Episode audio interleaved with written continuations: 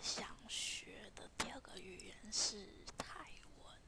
就是我觉得它的字很酷，呃，很像是怎么讲符号，然后又很像是音符，就很像是那种画画的符号这样。然后我觉得他就是讲话的方式就是用鼻音，我觉得他讲话，他们讲话方式就是用鼻音去讲，然后他们只是多了一个一声，